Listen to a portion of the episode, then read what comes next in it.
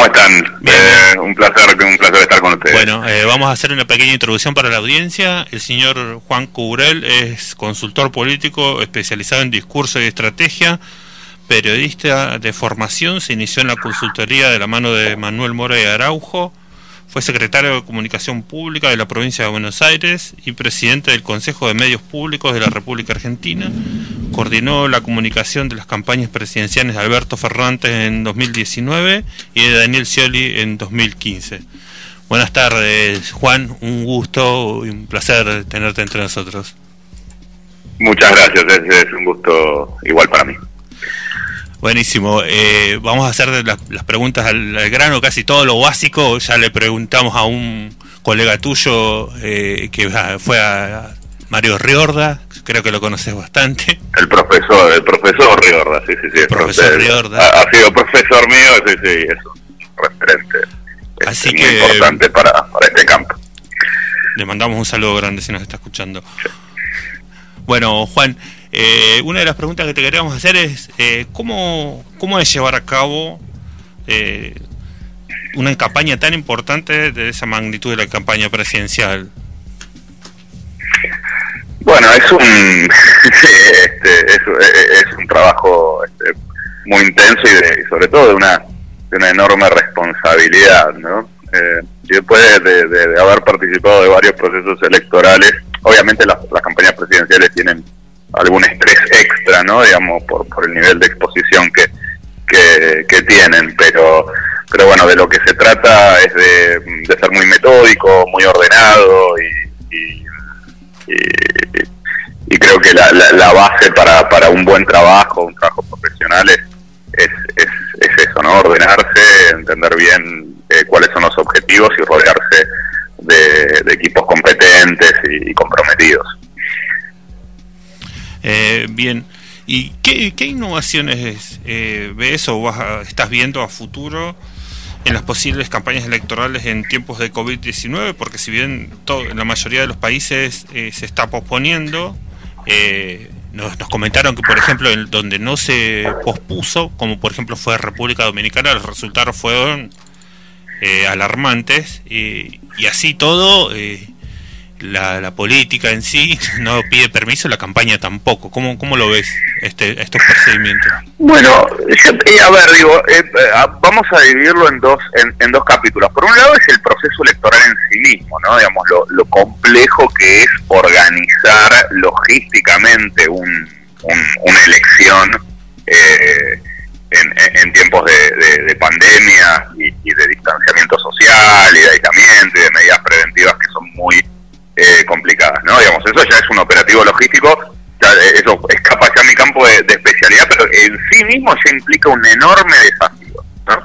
Eh, cómo se, se, se, destina una enorme cantidad de recursos humanos, de personas, de, profesionales, de, funcionarios públicos a, a, a, garantizar la transparencia y la eficacia del proceso electoral es un, es un gran tema que, implica un enorme Después, en cuanto a la campaña en sí mismo, ¿eh? el acto proselitista de, eh, de, salir a, buscar votos, ¿no? de, intercambiar información con, con, el electorado por parte de los partidos para, para persuadirlos, para convencerlos de, que lleven el voto hacia, hacia un determinado lugar, tiene algunas características que en estos tiempos, ¿no? Digamos, las campañas ya no, hace tiempo ya, ¿no?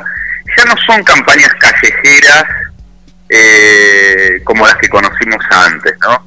Eh, donde los grandes actos sean hitos indispensables para promover una candidatura. Son un punto más, ¿no? Dentro de una, de una carrera electoral.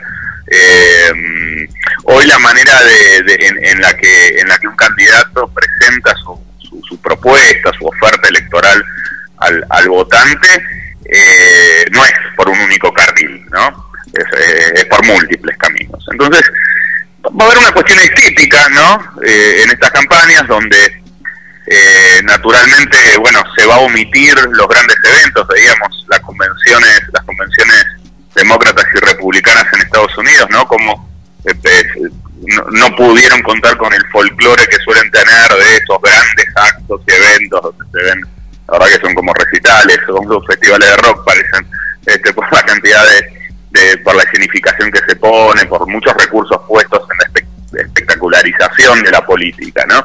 Bueno, eso no va a estar, ¿no? Y se va se reemplaza con una enorme cantidad de producción audiovisual que se va a compartir en las redes, en, medios digitales.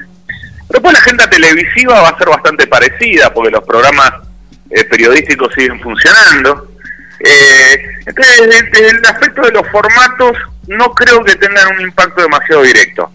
Ahora, después, en cuanto a, ya bajando más a nivel territorial, ¿no? donde se disputa un poco más el voto a voto en, la capacidad, en la permeabilidad que tiene una determinada fuerza política respecto a militantes, eh, activistas, etcétera, este, dentro de un, municipio, de un barrio, de, una ciudad, eh, eh, bueno, ahí, ahí va, a haber condicionamientos naturalmente que este, pueden llegar a influir en los resultados, porque si la militancia no puede estar en la calle convenciendo a los vecinos, entra a tener mayor peso todavía del que ya tiene la segmentación, las redes sociales, la publicidad online. ¿no? Entonces son todos factores que hay que tener en cuenta, además del factor principal, ¿no? que es que la pandemia y sus consecuencias no solamente sanitarias, sino también sociales y económicas, se lleva puesta la agenda de discusión y es muy difícil tener un debate sin tener en cuenta eh, este aspecto que ha alterado la vida de, todo el planeta. Eh, Juan, este, acá te habla Tony y te quería hacer una consulta de, tu experiencia. Este, bueno, vos coordinaste las campañas presidenciales. Eh, ¿Vos ves que fue prácticamente incide mucho las redes sociales con respecto a lo que pasó anteriormente en el 2015 con Scioli, en este caso Alberto Fernández, el actual presidente de la Nación? las redes sociales son una instancia más dentro de una conversación política, social, ¿no? Que se manifiesta de muchas maneras. Naturalmente, ¿no? Si, si, si todos nosotros, y si la humanidad, si los ciudadanos pasamos cada vez más horas de nuestra vida en, estos, o a través de nuestros dispositivos móviles, o las computadoras, este, conectados a, una determinada red social, es natural que ahí se den, se empiecen a dar con cada vez con, con, eh, con una porción, una proporción mayor de nuestro tiempo, de nuestro día, una eh, nuestra manera de enterarnos de la política y de ir evaluando nuestro juicio, de ir juzgando nuestra este, la, visión que, que, nos vamos a hacer de cada uno de los candidatos, de cada una de las ofertas electorales. Ahora bien, tampoco hay que creer que son todopoderosas y que por sí solas son capaces de eh, torcer el resultado de cualquier elección. El año pasado, por ejemplo, ¿no?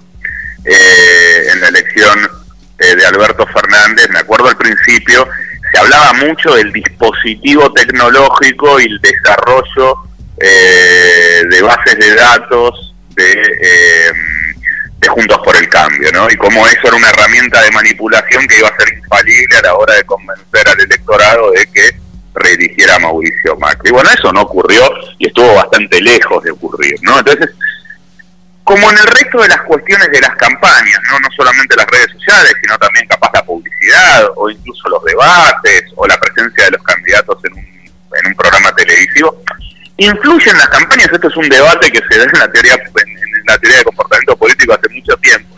¿Influyen las campañas? Bueno, hay un consenso bastante generalizado de que influyen, pero en los márgenes.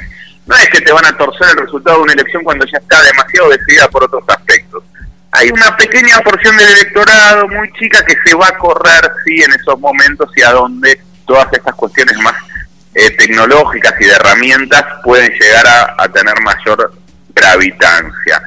Pero hay que relativizar el poder eh, absoluto de un recurso dentro de procesos eh, de comportamiento de la gente que son muchísimo más complejos y que por lo general llevan más tiempo, ¿no?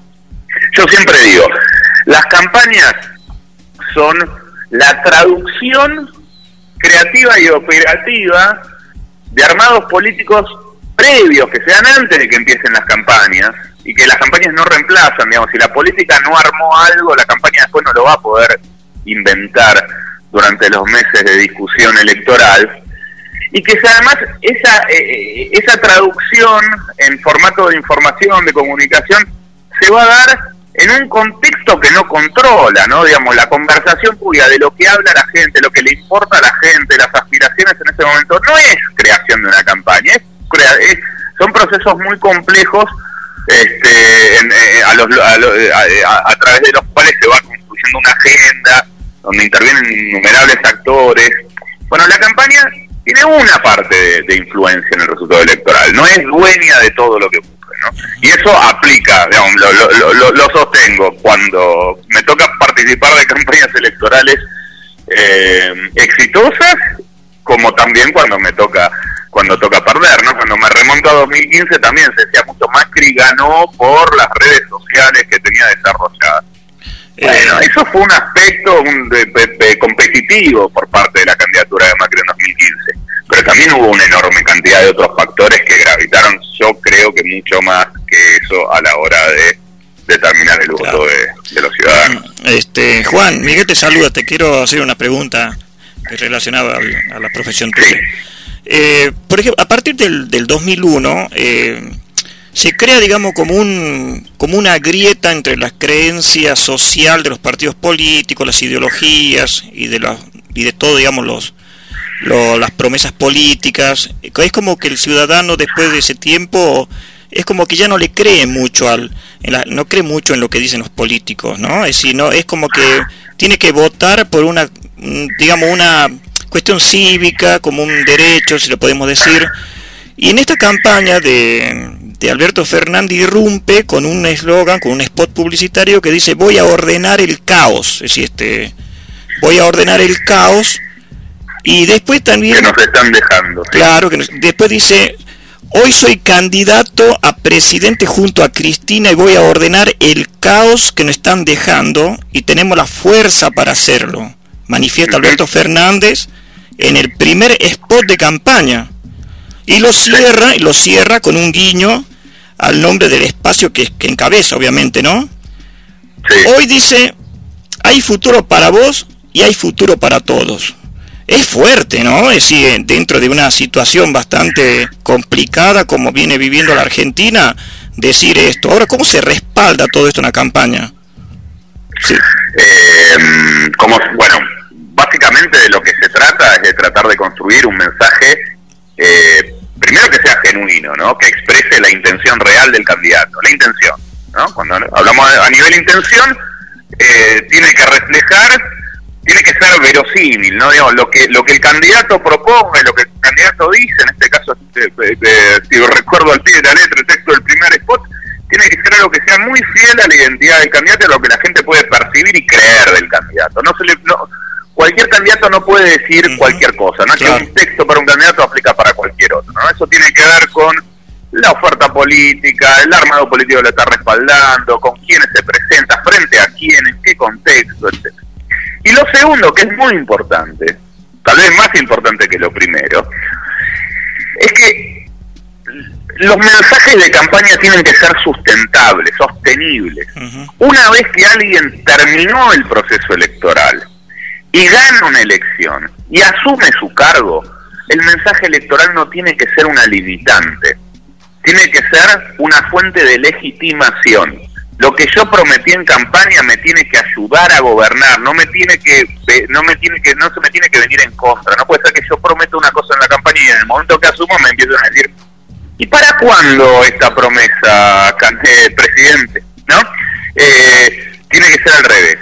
Eh, y en esta región, la región que nos toca vivir, ¿no? con tantos expresidentes eh, eh con, problemas judiciales, perseguidos políticamente, en algunos en prisión. Digo, es, creo que es una es muy importante entender entender que la carrera política no se termina en el momento de ganar la elección, que después sigue y que te lo van a cobrar lo que vos hayas comprometido, lo que te hayas comprometido a hacer fuera de tus de, tus posibilidades reales. En aquel, en aquel caso eso fue algo que observamos mucho y, del, y de lo cual tuvimos especial atención, sobre todo a pedido del propio Alberto Fernández, ¿no? Es, yo no voy a prometer nada que no crea que pueda cumplir. Y entonces si uno repasa, ¿no? Las promesas de campaña tenían que ver con algo que eran promesas mesuradas. Él no prometió pobreza cero, ¿no? Estaba pensando, Eh, estaba pensando. prometió- Me leíste el pensamiento, estaba pensando. Claro, no prometió pobreza cero, prometió reactivar la economía. Y ahora, por ejemplo, que estamos en pandemia, ¿no? Con la economía global estancada, es una promesa que se, se- que se convierte en un problema, pero que la gente entiende que hay un contexto que es condicionante. Ahora, una vez terminada la pandemia, va a estar claro que la, la primera función que va a tener el gobierno de Alberto Fernández va a ser cumplir con ese con ese mandato popular.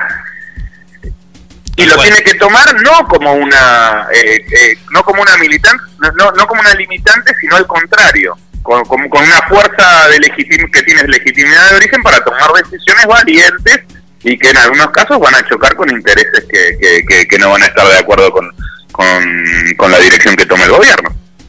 Tal cual, tal cual. Estaba pensando justo en eso y en este en este juego que decíamos que el candidato tenía que calzar con el mensaje, con el spot.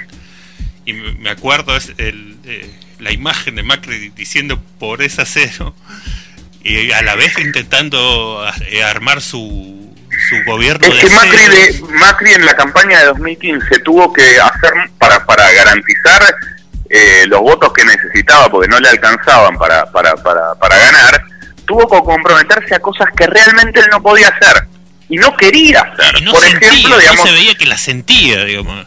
y, y, y- pero precisamente él se comprometió a, a, mm, a bajar el gasto público, a bajar la lo- las retenciones, a no endeudarse, a no eh, subir las tarifas, a bajar la inflación, a que a sacar el cepo del dólar. Se comprometió a todo. Juan, Y la realidad es que no se podía hacer todo al mismo Pero- tiempo. pero, Juan, él ¿qué- prometió todo, esta lista y me quedo corto. Y todo y todo a la vez. pero Juan, Claro, todo habitualmente no se puede todo al mismo tiempo. Entonces, ahí hay un problema, porque entonces él dice, bueno, lo llego y saco el cepo. Uy, tengo un problema, se me disparó el dólar y me sube la inflación. Bueno, este, me parece que lo de inflación lo tengo que suspender. Eh, voy a voy a subir las tarifas, pero, pero bueno, pero vos habías comprometido otra cosa. Bueno, pero si no subo las tarifas tengo un problema. Todo eso tuvo mucho que ver con promesas de campaña que fueron formuladas irresponsablemente y que ya no se trata de una cosa de la cuestión ética de mentirle al electorado. Significa que después uno no puede gobernar tampoco. Porque no se anima a tomar las decisiones porque no tiene la fuerza y la legitimidad de origen para hacerlo. Claro, e- es, como, el, el- es, eh, si me permitís la analogía futbolística, es el, es el sumar individualidades por la individualidad misma. O sea, este, este, este, este y todo, cada uno corre por su carril.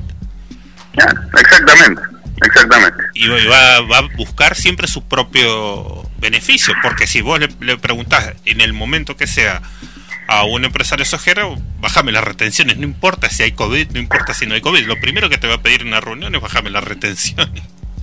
Y tienen todo el derecho a hacerlo porque es el interés particular. Ahora un gobernante o- y un candidato tiene que saber distinguir lo que es el equilibrio de eso, un equipo completo, ¿no? Este, co- co- cómo hacer fun- funcionar un sistema que es muchísimo más Claro. complejo que la suma de las partes. Sí, sí, sí. Eh, Juan, eh, otra cosa también que yo vi muy muy inteligente la parte de la campaña de, de, de- de Fernández, los Fernández, es que también en un momento determinado emplea, digamos, Cristina Kirchner una frase donde dice, hoy en la Argentina estamos igual que Venezuela, ¿no? Y volvió a referirse a la segunda marca de alimentos que estaban este, vendiéndose en el gobierno de Macri. Es decir, se Sí, usa, una declaración de Cristina. sí. claro, este, y toma, digamos, nombre cuchiflito. Sí, de, de- toma, digamos, un término de Cadorna, digamos, haciendo referencia, digamos, a aquel militar italiano. bueno. Sí. Eh, esto, esto también se, se fortalece empleando, digamos, los argumentos de la, de la competencia que quiere, digamos, de alguna manera disminuir, en este caso, lo que era Alberto Fernández y Cristina Kirchner, emplearlo, digamos, a su favor, porque es bastante inteligente, ¿no? El- Bueno, hay muchas vueltas retóricas, ¿no? pero eso lo ven eso, ustedes, sí. decir, ustedes los ven a esto, lo, lo- Eh, lo eh, ven. bueno, eh, esa frase en particular, yo creo que fue una creación de Ah, Cristina bien. por si, por su cuenta. De- desconozco cómo, no, no, la verdad que no sé cómo, no, no, no sé cómo fue el, pero creo fue un tweet, si mal no lo recuerdo, Este, pero sin duda es una herramienta retórica, ¿no? Digamos. No, esto fue, esto fue, en una, eh, fue en Mendoza, este, en una, fue en Mendoza. En una comida que hubo, sí, me parece que fue como. Sí, una... sí, sí, eso fue en Mendoza. Ahora recuerdo. Eh, pero bueno, digamos, la, las campañas también se montan sobre eh, lo que lo que construyen los propios candidatos, ¿no? Sí, digamos, sí. O sea, hay candidatos y candidatos. Hay candidatos que necesitan eh, un ejército de asesores que les digan cómo hablar, de qué hablar y los escuchan y los siguen al pie de la letra. Hay otros candidatos, más del estilo Alberto Fernández o la propia Cristina, que al contrario, ¿no? Que, pre- que prefieren que, que, que- que nadie les, le- le- les sugiera nada, que ellos este, tienen una formación este, bastante eh, Sí, sí. profunda en temas políticos y, en- y, y- y- y tienen muy en claro cuál es el mensaje que quieren transmitirle a la sociedad. Y bueno, y ahí en esos casos las campañas lo que tienen que hacer es adaptarse a la línea que marca quien está liderando al final de cuentas, que es el candidato mismo. ¿no? Eh, y este es un ejemplo, ¿no? Claro, sí, este, Ellos, los candidatos, el, dirige, el líder político va marcando una línea. No es muy diferente a un Macri, ¿no? Que, que al Claro. contrario, que, que espera que le digan que tiene que decir que no abre la boca si no tiene un ejército de asesores chequeando. Claro. Este, Con teleprompter, ¿no? con teleprompter, que se ve Se equivocaba encima, ¿eh? se equivocaba hablando. Yo no reniego de eso porque, bueno, hay, hay- puede ser que haya políticos cuya cuya formación eh, eh, sea diferente y, y- y no me parece que per se sea un, un problema, ¿no? Digamos, este, si, si, si, si son honestos, si consigo mismos, si tienen Claro. convicciones, no, tú ves que, que capaz contar, si no tienen tantas habilidades este, de retóricas que, que, que usen las- pero pero bueno de ahí a reemplazar la, la, la, la visión política por la visión de un asesor técnico bueno ahí sí habría un problema no digamos una cosa es una cuestión de forma y otra cosa es ya estar totalmente entregado a lo que te diga tu consultor ¿no? Eh, Juan, eh, una pregunta que, no, que no llegué a hacerle a, a Mario y que tenía ganas de hacerte a vos. ¿Cómo ves eh, en el rol de la comunicación y de los comunicadores de toda esta trama que pasó, esperemos que haya sido pasado, del el lawfare en esta seguidilla de amenazar, deslegitimar, y, y en el que el rol de la comunicación pasó a ser eh, eh, estar en el campo de batalla, casi siempre era como un rol secundario de que te, pegaba por el costado, era parte central de la discusión, pero te pegaba- acá pasó a ser como un soldado del- de, primera línea. Quería saber tu opinión de Sí, eh, eh, la verdad que, que, mm, hay una discusión política en, en Argentina respecto del rol de los medios de comunicación que, que no se termina de saldar y que lamentablemente en contextos como estos que estamos viviendo en estos días, ¿no? Eh, se pone se pone muy en evidencia y es y, es francamente peligroso, ¿no? Digamos, tenemos que tenemos que, que, que to- todos tenemos que, todos los ciudadanos diría, ¿no? Pero sobre todo el periodismo también tiene que- que pensar un poco cuál es su, su función en cuanto a la garantización del sistema democrático, del, de, de un debate eh, más sano, menos violento. Eh, y estas cosas que, que, que vos comentabas claramente van en la dirección contraria, ¿no? Eh, en, en el mediano plazo debilitan las instituciones, en el corto plazo debilitan las instituciones y en el mediano plazo no sabemos a dónde pueden terminar. Vemos cómo empezaron a aparecer secretarios en la región, cómo se destituyeron presidentes, cómo de pronto hay, hay presidentes, expresidentes que, que están proscriptos en, en, elecciones en países en países de- de- de nuestra región y, y uno a eso no puede eh, eh, recuerdos de los que uno pensaba que no que no se iban a de, situaciones que, no, que uno pensaba que no se iban a, a repetir no y, y sin embargo el riesgo está. Eh, le iba a hacer una pregunta. Este, ¿Cómo se desarma una operación mediática que duró 3, 4 años, que fue la Morsa, este, y esta cuestión de, del, del accidente ferroviario de 11? Esas dos, es- esa pregunta primero. Y la segunda es la siguiente. Aún con toda la tecnología que, que hay, eh, la mayoría de la gente toma la información y la repite, no la analiza. Y lamentablemente por ahora no hay una fórmula. Eh, no hay una fórmula. Es eh, hay que estar muy atentos, muy pendientes y dar las discusiones. Esa es la única manera. Eh, no hay otra manera de protegernos eh, como sociedad, ¿no? Eh, y la política ahí, bueno, en su juego político, estar muy atentos de la información que está circulando y, ser capaz de, argumentar y, dar la discusión. No hay no hay fórmulas mágicas para hacerlo, no hay fórmulas mágicas. Eh, en, una competencia electoral uno puede decir que, puede, que, es capaz de jerarquizar, bueno, qué tiene permeabilidad real en la sociedad y qué no.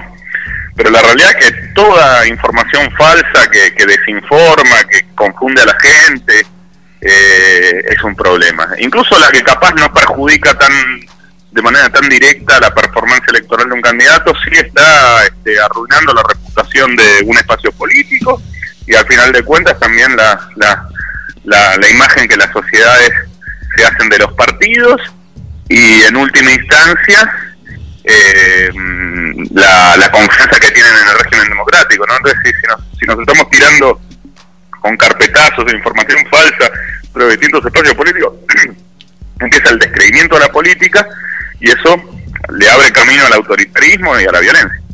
Juan, otra preguntita que te queremos hacer acá en la mesa de momento político.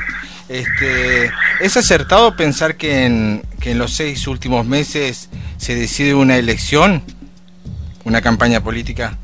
¿Cómo? Perdón, no entendí la pregunta. Que si es acertado pensar que en los últimos seis meses eh, se decide una campaña política, una elección. Y es difícil, depende del caso, ¿no? no hay, una, no hay un, cronograma, pero sí eh, lo que les decía antes, ¿no? Digamos, depende de lo parejo que esté la situación, eh, eh, va, a depender en, muchos casos. Ah, varía, entonces, no, es no es un, solo no hay una teoría no hay una teoría general del voto, no no no, la, la, gente vota con el bolsillo, la gente vota con las emociones, la gente vota a futuro, la gente vota por el pasado. Hay millones de teorías diferentes, hipótesis diferentes que todas tienen una cuota de verdad, pero todas, pero ninguna explica la, la, totalidad de la realidad, ¿no?